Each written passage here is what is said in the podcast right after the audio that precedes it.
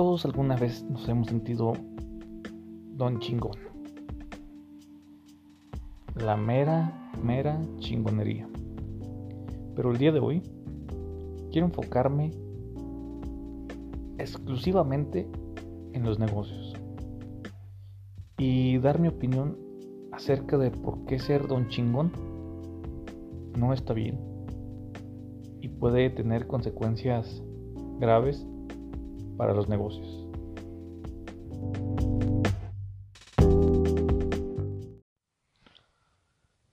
Cuando emprendemos o cuando heredamos algún negocio o inclusive cuando llegamos a un puesto alto o medio alto, creo que hay una parte de nosotros ególatra que hace que no hagamos las cosas bien y que no pensemos con claridad nada.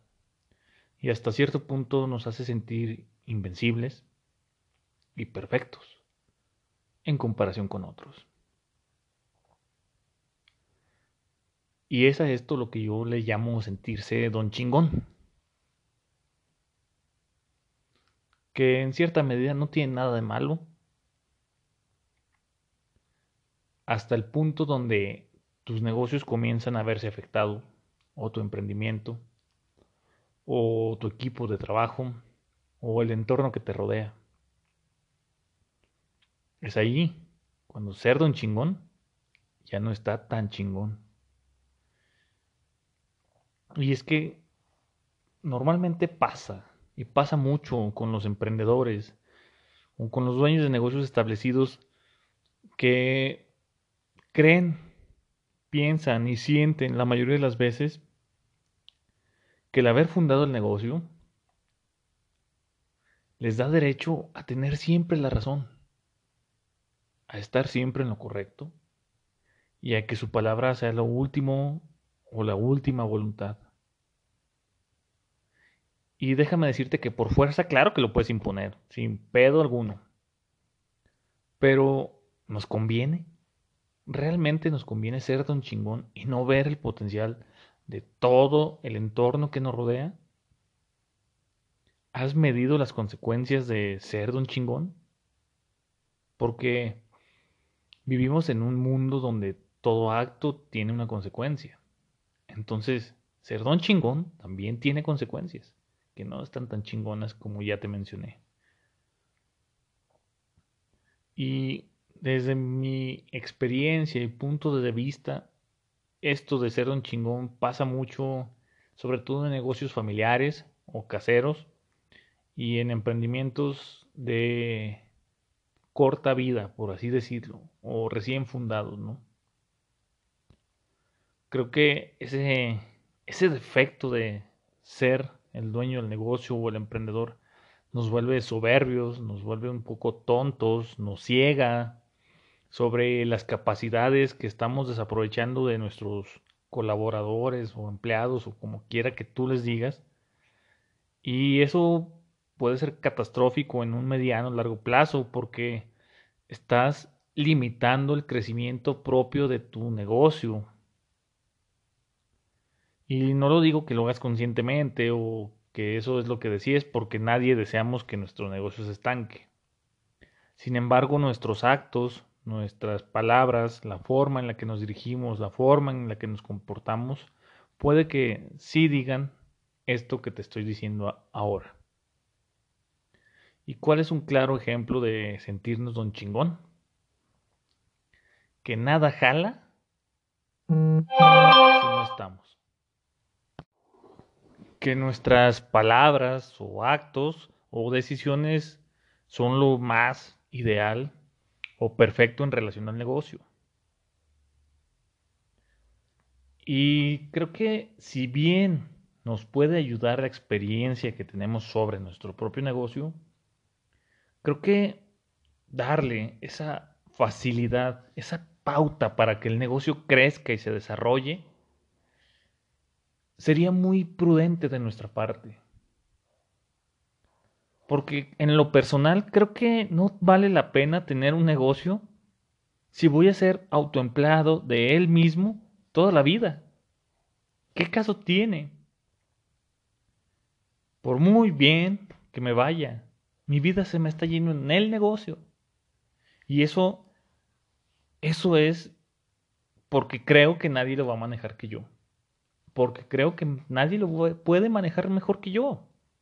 Porque nadie sabe lo que yo sé. Porque nadie es capaz de lo que yo soy capaz. Porque yo lo hice desde cero. Porque yo soy la mera vena y porque yo soy don chingón. Entonces, en muchas ocasiones, inclusive, eso nos limita a contratar gente de alto potencial.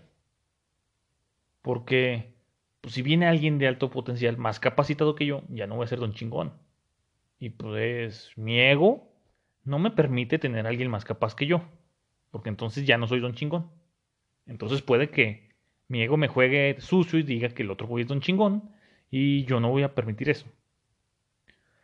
Y las consecuencias de no tener un equipo de alto desempeño, de alto rendimiento, autodirigido o líderes, es que tu negocio se va a quedar en el limbo siempre por mala fe o por tristeza, esos negocios tienen a morir con el paso del tiempo. Y con el paso del tiempo no te digo que en un año se va a morir, pero a lo mejor tu negocio ya no va a llegar a los 20 años de vida.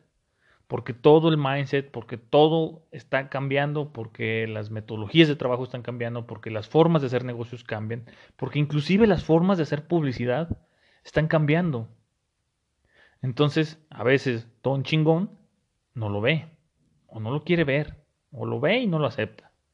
Y se aferra a eso que siempre le ha funcionado, aunque hoy en día eso que siempre le funcionó ya no esté funcionando igual. Y entonces si ya no funciona igual, eso quiere decir en números que hay menos ingresos, pero más gastos, pero más pérdidas, pero más cosas que ver. Y creo que al final del día todos deberíamos tener negocios o proyectos con la misión, visión de que un día crezcan y no nos necesiten, de que no tengamos que estar ahí, pero a la par trabajar en ese proyecto para forjar un camino y una serie de pasos para preparar mi salida y dejar a alguien más. Y con estos pasos digo KPIs, metodologías de trabajo, sistemas de seguridad, auditorías internas, auditorías externas, todo aquello que me dé seguridad para yo estar tranquilo con mi negocio sin estar en él. Pero aquí el punto de inflexión es cuando Don Chingón no lo permite, no quiere actualizar, no quiere cambiar la metodología de trabajo, no quiere cambiar lo que ya conoce por algo que quizá es mejor. Y en ese camino de no querer cambiar y aferrarse a lo que ya conoce, ignora ideas buenas de trabajadores capaces, de otras personas y no ve el peligro que hay afuera de que el mundo se lo coma por quedarse donde está.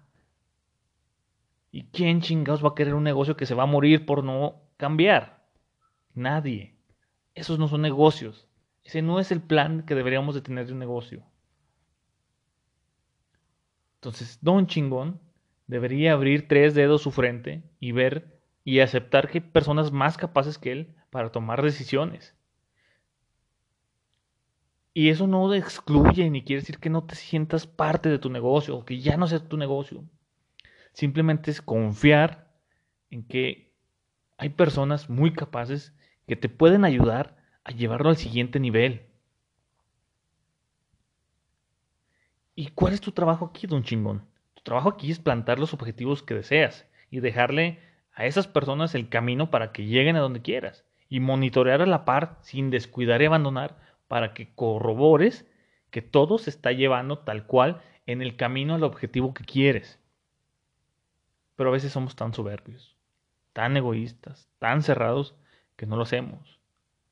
Y perdemos gente talentosa porque se aburre de lo mismo. Se aburre de Don Chingón, se aburre de tener freno cuando podría explotar todas las capacidades que tiene solamente vaya ese acto de presencia.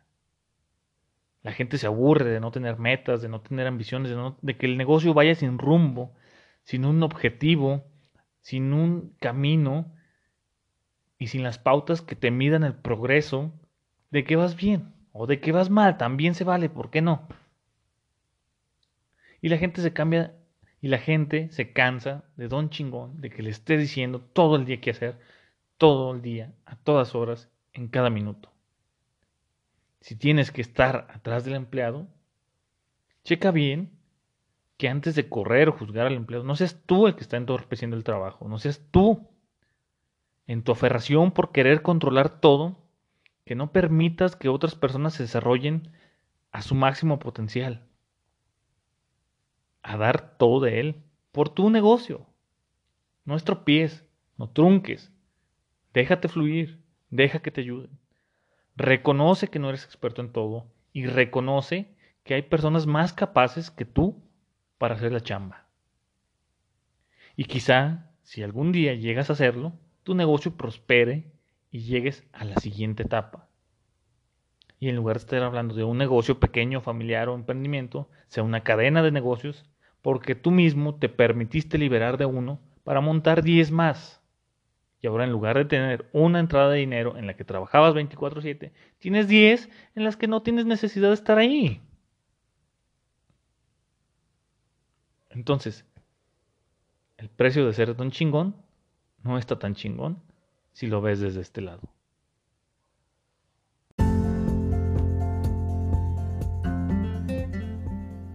A ti que me escuchas, quiero hacer una pequeña pausa.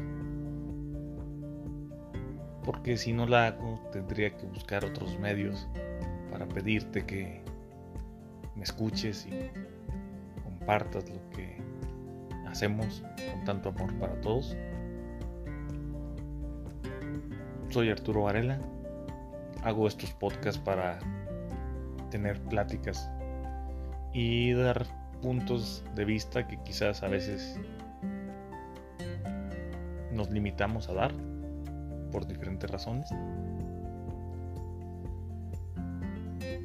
Sígueme en mis redes, Facebook, Instagram, Twitter, las uso todas en la medida de lo posible. Me encuentras como Arturo Varela con un 4 al inicio y uno al final. Estaré agradecido. Te mando un abrazo. Y no te quite mucho tiempo para escuchar esto.